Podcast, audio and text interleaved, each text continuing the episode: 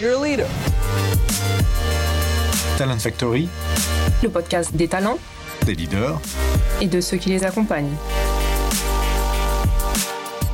Talent Factory by Nelta.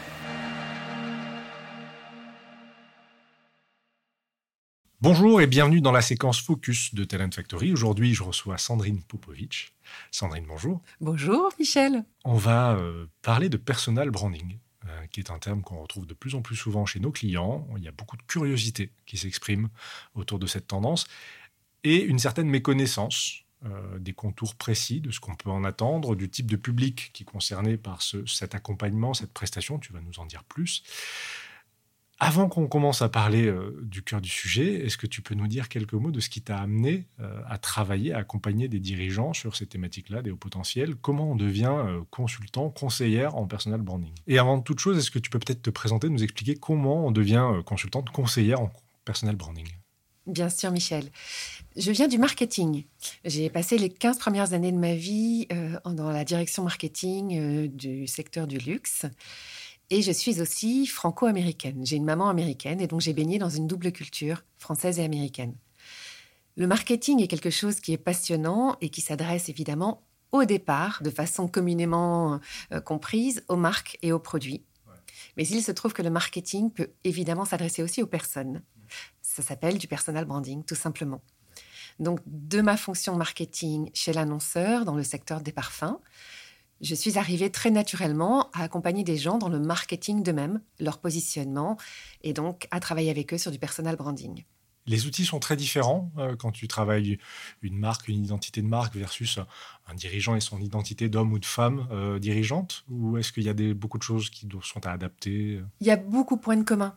D'accord. Euh, on pourrait dire que le personal branding, c'est presque à l'intersection du marketing, du coaching et de l'introspection personnelle d'un travail que les gens feraient de leur côté euh, personnel.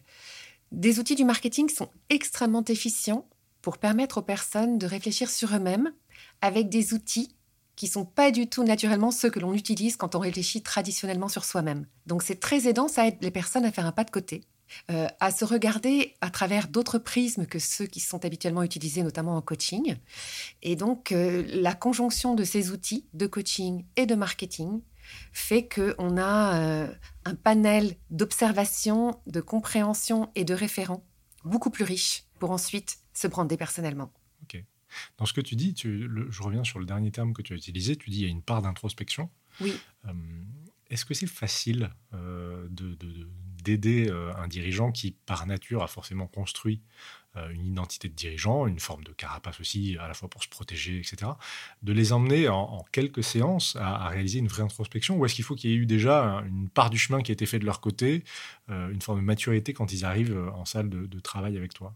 Alors, il n'y a pas forcément du tout besoin qu'il y ait eu un travail préalable. En revanche, ce qui est fondamental, c'est qu'il y ait une envie. D'accord. S'il y a une envie, de se regarder avec un prisme différent, s'il y a une envie de comprendre un petit peu comment finalement on pourrait exister professionnellement autrement qu'à travers une fonction, mhm. de façon beaucoup plus riche. Et on va dire, et on va beaucoup parler de ça de façon beaucoup plus émotionnelle. Euh, là, euh, l'accompagnement, euh, il y, a tout ce qu'il faut pour qu'un accompagnement puisse se faire. Et assez étonnamment, pour beaucoup de gens, il se fait assez rapidement. On a l'impression que c'est un parcours qui peut être très long et très fastidieux. Et les outils du marketing le rendent très efficient et assez ludique. D'accord. Quel type de questions tu leur poses pour les faire rentrer dans le sujet? Est-ce que tu as des exemples à nous donner de, euh, de, quelques clés qui très rapidement te permettent de les faire rentrer dans le jeu? Oui. En fait, je leur demande déjà très rapidement d'essayer de se regarder et de s'imaginer décrit mmh. par quelqu'un dans leur environnement professionnel ou quelqu'un dans leur environnement personnel. Et ce qui est évident tout de suite, c'est que les personnes se décrivent à travers une fonction. Et ont beaucoup, beaucoup de mal finalement à incarner une singularité et une différence. Et tout de suite, finalement, la clé d'entrée qui est la plus intéressante et la plus facile, et, aussi assez ludique, c'est d'arriver à essayer de comprendre en quoi est-ce qu'on est singulier, différent, unique. Et comment on peut parler de soi en dépassant le simple énoncé d'une fonction euh, au sein d'une entreprise, ce qui est le travers qu'on a souvent quand on se présente professionnellement.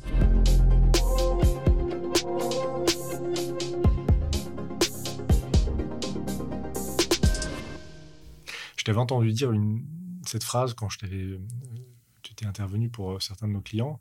Euh, et je trouvais que ça résumait bien le personal branding. Tu avais dit, corrige-moi si c'est pas d'actualité ou si c'est mal formulé, le personal branding, c'est tout ce qu'on dit de toi quand tu n'es pas dans la pièce. C'est exactement ce que je voulais te donner comme explication. C'est exactement Les gens sont réceptifs à ça euh, parce que tu, en, avant préparant cette interview, tu me parlais peut-être de la euh, différence presque culturelle qu'on peut trouver entre des anglo-saxons qui sont assez habitués à, envisager leur personnalité, leur carrière sous cet angle-là, comme un produit marketing, j'allais dire quelconque, c'est péjoratif, mais comme un produit marketing presque comme un autre, euh, versus les Français qui ont peut-être un prisme, ou en tout cas une autre façon de voir les choses. Comment tu l'identifies? Comment tu pourrais le, résumer, ce, décalage? Alors tu as tout à fait raison. Il y a mmh. des fondements culturels en France qui sont des gros handicaps euh, au personal branding spontané et naturel. En France, d'abord, on est dans un pays judéo-chrétien dans lequel il faut absolument pas réussir, ou en tout cas faire savoir que l'on réussit ou qu'on est bon dans quelque chose, parce que c'est tout de suite assimilé à de la vanité ou de l'orgueil. D'autre part, on fonctionne beaucoup plus par la similarité que par la singularité et la différence en France. On n'aime pas les têtes qui dépassent, mais bon, il suffit de voir à l'école, dans les écoles, les petites écoles ou même les écoles qui nous formatent de commerce ou autres, on a tendance à chercher à trouver le point commun et non pas la différence et la singularité. Et pour finir, dès qu'on parle de soi, on a l'impression que tout storytelling va être, en France en tout cas, va être euh, superficiel, hmm. euh, anecdotique ou survendeur.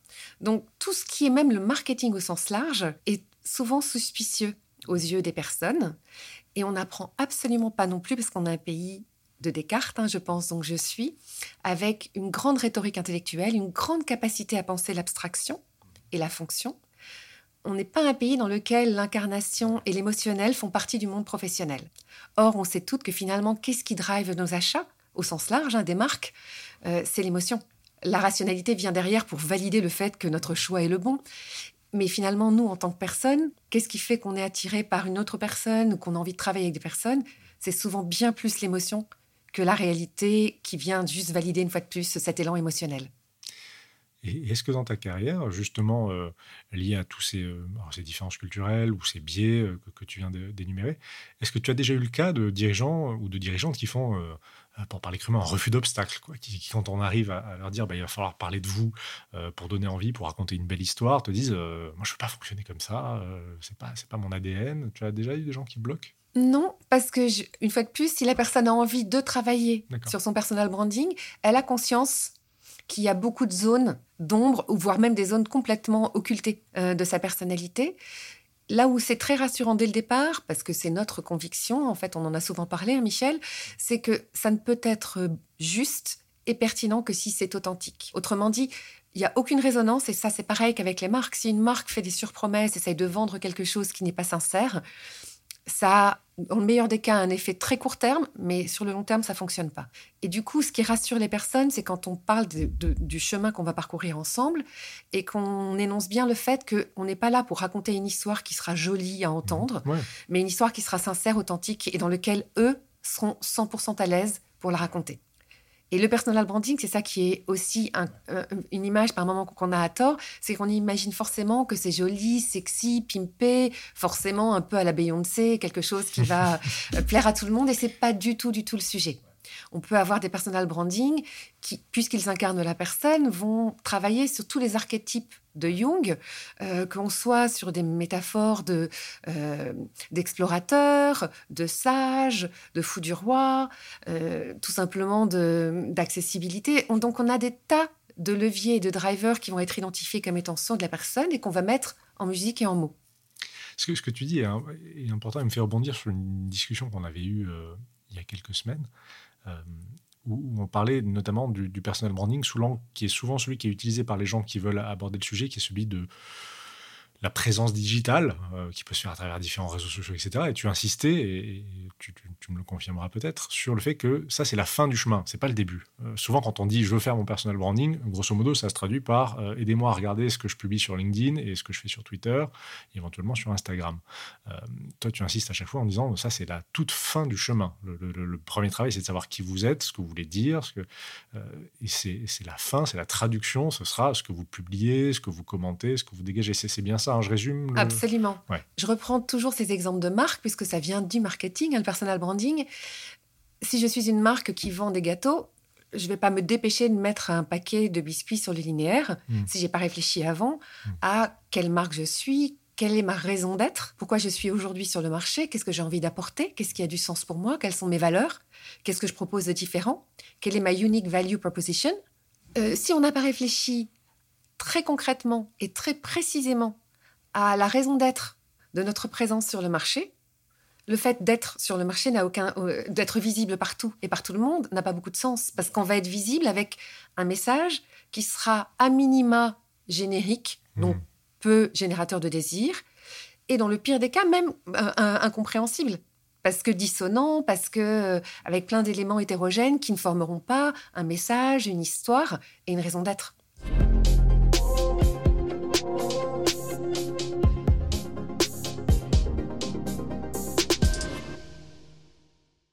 Sur les moments de la vie euh, d'un dirigeant ou d'une dirigeante pour lequel le, personal branding peut être euh, euh, pertinent, efficace. Alors, tu l'as déjà dit, c'est déjà quand on en a envie, et à n'importe quel moment d'une carrière, on peut en avoir envie. sur les étapes un peu stéréotypées sur lesquelles on peut en avoir besoin, il y a bien entendu les dirigeants, tous les dirigeants qui réfléchissent, j'imagine, à un repositionnement de carrière ou à une nouvelle étape de carrière. Donc ça, ça peut être plutôt une velléité d'aller s'ouvrir sur de l'extérieur. On a déjà eu des demandes, euh, et je voudrais avoir ton avis là-dessus, sur des, clients qui nous disent euh, aujourd'hui, on a une modification de la façon dont les gens de l'externe interagissent avec notre groupe.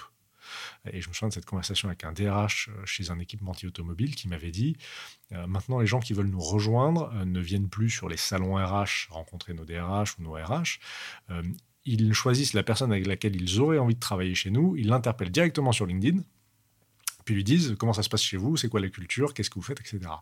Et cette dirigeante me dit ça nous pose un problème puisqu'en fait euh, il y a, on se fait contourner. C'est pas ça le problème. Le problème c'est juste qu'en fait on ne maîtrise pas euh, l'échange, on n'a pas accompagné euh, nos directeurs financiers, directeurs contrôle de gestion pour interagir directement, parler de l'entreprise. Et donc il y avait une, une envie de dire on va via le personal branding accompagner des gens qu'on va quelque part labelliser comme des ambassadeurs, c'est-à-dire habilités à parler parce qu'ils se sont posés les bonnes questions sur qui ils sont, qu'est-ce qu'ils font là, pourquoi, et puis derrière, bien sûr, ensuite tout le vernis euh, euh, réseaux sociaux, ce qu'on ce peut dire ou pas, les, pièges à éviter, etc. Est-ce que c'est les, seuls, entre guillemets, cas d'usage sur lesquels tu vois du personal branding, c'est-à-dire quand je veux devenir plus visible en interne, en externe, ou est-ce qu'il y a d'autres moments d'une carrière sur lesquels tu te dis là, il y a une vraie plus-value à faire un travail d'introspection, de positionnement de ma marque personnelle? Oui, alors tu as tout à fait raison. Quand euh, il y a un travail qui est entrepris sur un personal branding, notamment pour un dirigeant, un cadre supérieur ou un dirigeant, euh, bien évidemment, ça aide la personne en tant que telle dans sa trajectoire professionnelle, dans sa visibilité à elle, mais tu as tout à fait raison, ça, nourrit au moins autant la visibilité de la marque, parce qu'à travers tout ce qui va être échangé, posté, euh, publié, tout ça va être imprégné de la réflexion préalable qui est liée au personal branding. Parce que le contraire le personal branding, on pourrait imaginer que c'est mettre plein de paillettes, et c'est exactement le processus inverse, c'est aller à l'essentiel. C'est enlever toutes les couches euh, qui n'ont pas lieu d'être, euh, de discours, de croyances, euh, d'imaginaire, pour aller vraiment nourrir le plus profond de ce qu'on est, ce que notre entreprise est, et une fois de plus, ce pourquoi elle est faite et quelle est sa mission. Donc tu as tout à fait raison, c'est aussi une façon de se présenter au monde au sens large, et mais aussi au monde des potentiels candidats, à travers un discours qui va être comme on l'a dit, puisqu'il est sincère, bien plus inspirant et bien plus résonnant avec les cibles avec lesquelles ils seront en affinité. Est-ce que tu arrives encore à être euh, surprise euh, au cours de tes séances par des gens que tu découvres différemment, par des choses qui se produisent, des instants de magie, des instants de grâce? Alors, il m'arrive très souvent d'être surprise, euh, dans le bon sens du terme évidemment. ce que je trouve toujours étonnant, et pourtant ça fait maintenant quelques années que je le pratique, c'est que la plupart, vraiment, je dirais même presque la majorité des personnes que je rencontre, je leur demande évidemment dans un premier temps de se présenter et de me raconter un peu qui ils sont. Sans aucune méchanceté et critique et esprit critique, c'est pas du tout l'objet, mais très souvent la première description est une description qui est une description à la française, dans laquelle finalement on raconte un poste. En fait, on donne un titre de poste, et après on énumère ce que ce poste euh, indique comme fonction et comme tâche. Donc c'est généralement extrêmement descriptif et détaillé et pas du tout incarné. Quel que soit le travail de la personne, il est rare que je trouve ça passionnant. Alors que toutes les personnes que j'ai en face de moi ont des boulots passionnants. Néanmoins, je suis toujours surprise de voir à quel point, euh, si on était dans la vraie vie et qu'on parlait à un ami, on raconterait notre travail sans doute infiniment différemment. Mais dès qu'on est dans un contexte professionnel, on se retranche derrière une fonction. Et du coup, je suis Jean Dupont, directeur des achats. Et Jean Dupont, directeur des achats, il est un million de fois plus de choses.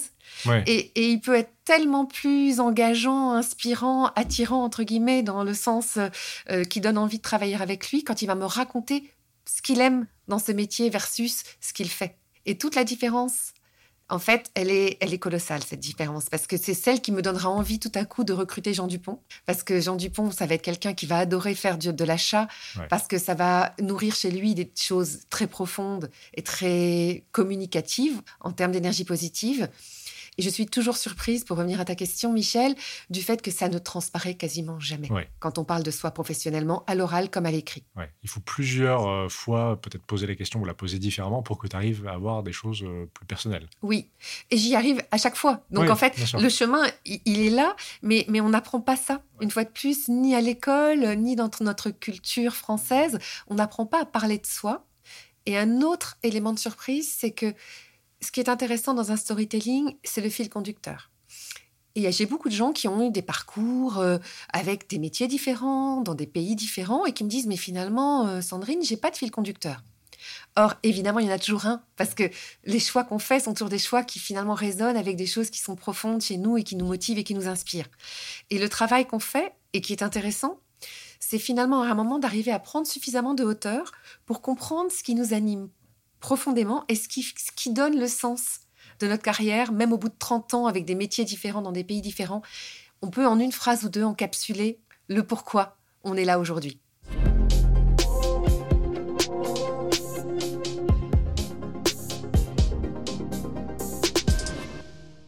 Est-ce que tu as observé une, différence entre les dirigeants et les dirigeants dans la façon d'appréhender des parcours de personal branding? Est-ce que, euh, et sans tomber dans les lieux communs, est-ce qu'il y a plus d'inhibition chez une femme dirigeante à parler d'elle que chez un, homme, ou est-ce qu'il n'y a pas de différence flagrante? Pas forcément. Je dirais que notamment dans les dirigeantes, euh, on, peut avoir des personnalités aussi qui ont un peu plus de mal à desserrer euh, l'habit de dirigeante qu'elles ont dû incarner. non, Aujourd'hui, sur les dirigeantes, il n'y a pas de sensible différence. Alors pour qui ça peut être utile euh, Est-ce qu'il y a euh, une cible particulière? Pour toi, le, client idéal d'un accompagnement en personal branding, c'est qui? Alors pour moi, le client idéal en personal branding, c'est quelqu'un qui a envie de réfléchir sur une forme de trajectoire. C'est quand même un outil qui est là pour nous remettre en mouvement d'une certaine façon. Alors, est-ce que le mouvement, c'est parce qu'on se rend compte que on n'a aujourd'hui pas le discours dont qu'on a envie d'avoir sur soi, pour soi et pour son entreprise, qu'on sent qu'il est finalement perfectible. Donc ça peut être aussi très intéressant quand on est dans une logique de trajectoire en interne. Mhm. Euh, ça peut être un changement de poste au sein d'une organisation, mais ça peut être aussi euh, un déplacement dans une des filiales en France ou à l'étranger. Un franchissement de marche hiérarchique. Exactement, un, franchissement de marche hiérarchique. Tout ce qui à un moment nous demande de valider tout simplement que tout est bien aligné. On ne réinvente pas forcément tout, bien loin s'en faut. Mais très souvent, il y a des petites dissonances qui font qu'il y a un alignement où on sent qu'il y a quelque chose qui n'est pas parfaitement au bon endroit. C'est comme quand on a un muscle pincé et qu'on sent qu'on n'est pas très à l'aise pour marcher, ce genre de petites choses, et qu'un petit passage chez le kiné ou chez l'ostéo va refaire. Exactement. il y a aussi par moment une clé d'alerte pour euh, les, dirigeants et les cadres, quel, quel que soit leur niveau hiérarchique, c'est quand ils se rendent compte qu'à un moment, dans leur entreprise, il y a un poste qu'ils auraient convoité, pour lequel ils pensent qu'ils auraient été, à juste titre, parfaitement légitimes, et pour autant, ils n'ont pas été dans le radar du RH ou du dirigeant qui a choisi quelqu'un d'autre. C'est souvent un déclic de se dire, mais finalement, pourquoi j'ai pas été choisi, voire même euh, tout simplement au moins euh, questionner. C'est là qu'ils se rendent compte, et c'est là souvent un travers qu'on a, c'est qu'on pense que parce qu'on fait bien le job, c'est suffisant. Or, aujourd'hui, malheureusement, dans notre monde actuelle, les choses vont trop vite. Il y a trop de, il y a, il y a trop de nouveautés, trop d'actions, trop de réactions qui demandent euh, beaucoup de rapidité pour que les personnes se posent la question de essayer de réfléchir à quelqu'un qui est peut-être pas très visible, mais qui serait parfait. Autrement dit, si moi aujourd'hui j'ai l'impression que j'aurais été parfaite pour un job, mais qu'on n'est pas venu me chercher en interne, c'est sans doute que ma personal branding n'est pas au bon endroit. Parce que là, en fait, on touche un petit peu. Alors, euh, je, suis désolé pour les auditeurs à qui j'ai sûrement rabâché ce concept des dizaines de fois, mais euh, on est vraiment quand tu travailles, enfin, tu tractes ta carrière au démarrage par ton savoir-faire, qu'au bout d'un moment, grâce à ton savoir-être, en général, tu bascules sur des fonctions managériales, mais que pour occuper des fonctions de dirigeant, il faut avoir aussi un faire-savoir qui fait que ta nomination va envoyer un signal à ton marché, euh, à tes clients, euh, en interne. C'est sur cette étape-là, hein, donc que tu penses que voilà, quelqu'un qui n'a pas franchi cette marche-là est un bon candidat à se faire accompagner sur ces dimensions-là. Complètement. Le personal branding, on pourrait dire que c'est trois étapes successives se connaître, se faire connaître et se faire reconnaître. Donc se connaître, je dirais qu'aujourd'hui, la plupart euh, des personnes que je vois hmm. se connaissent un minimum. Euh, il y a encore quand même souvent quelques trous dans la raquette, parce que l'humilité fait que par moments, en fait, on ne reconnaît pas forcément certains talents que l'on a. Mais néanmoins, on peut dire que ça, il y a quand même une forme d'acquis. Se faire connaître, Déjà là, il y a un travail dont on se rend compte qui pourrait être perfectible. Et se faire reconnaître, c'est là effectivement où la différence se fait. C'est un moment, si on s'arrête à juste se faire connaître, c'est pas suffisant. Pas suffisant. Se faire reconnaître, l'idéal du personal branding, c'est d'être identifié comme la personne incontournable par rapport à ses talents et ses aptitudes et ses, envies pour un poste, pour une fonction. Ok. Et il faut combien de temps euh, combien de séances euh, Je ne sais pas comment tu le découpes d'ailleurs ce programme, mais combien de temps, combien de séances pour arriver à, aller au bout de ce parcours-là? Alors, là, il y a une façon de faire qui, pour moi, est une façon de faire optimum, qui sont des séances un petit peu longues, qui sont entre 2h30 et 3h. Et le parcours de personal branding peut se faire quasiment systématiquement en 4 ou 5 séances de 3 heures. séances de 3 heures, tu arrives à emmener quelqu'un sur les différentes étapes qu'on vient de mentionner jusqu'à se faire euh, reconnaître, avoir compris là où il peut avoir une valeur ajoutée. Complètement. La dernière séance, la cinquième, euh, est souvent dédié à vraiment plus se faire reconnaître avec un accompagnement sur les outils digitaux. En tout cas, une prescription, un bilan et une prescription. Euh, après, il y a un travail qui restera à faire par la personne, qui sera ensuite la, mise en œuvre. Euh, mais oui, en 4 et 5 séances, on arrive tout à fait à circonscrire les fondements de la marque, en quoi elle crée du désir ou en quoi il y a absence de désir potentiel. Potentiellement, on ne sait pas. Euh, et puis après, où est-ce qu'il y aurait résonance, c'est-à-dire où est-ce que tout à coup mes messages et ma visibilité seraient optimum par rapport aux cibles que j'aurais identifiées, des cibles primaires et secondaires?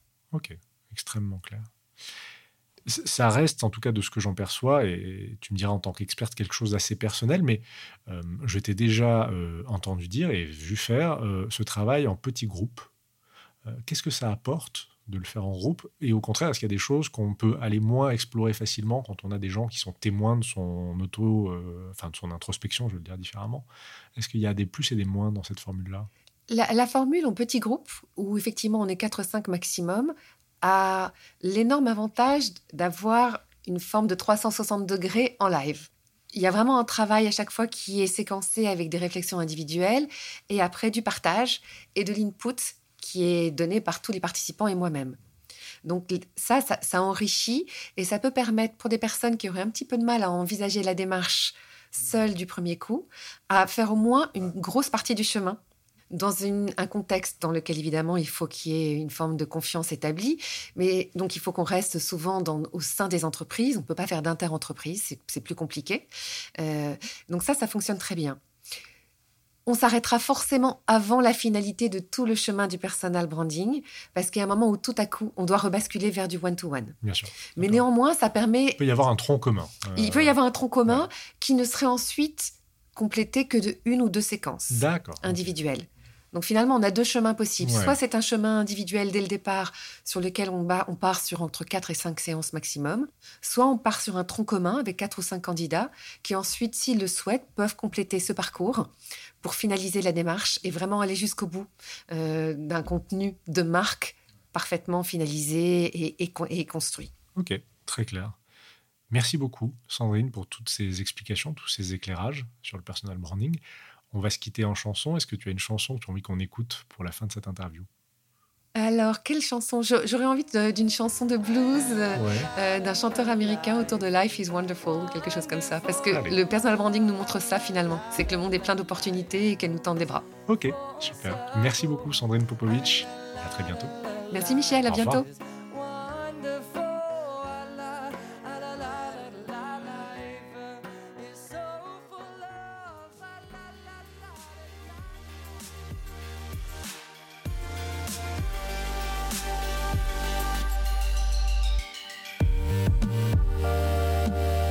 Merci à Sandrine Popovic pour ce témoignage éclairant, inspirant, concret, transposable sur le personal branding. Merci à vous pour votre écoute, pour votre fidélité et on vous dit à très bientôt pour de nouveaux contenus dans Talent Factory et d'ici là, prenez soin de vous.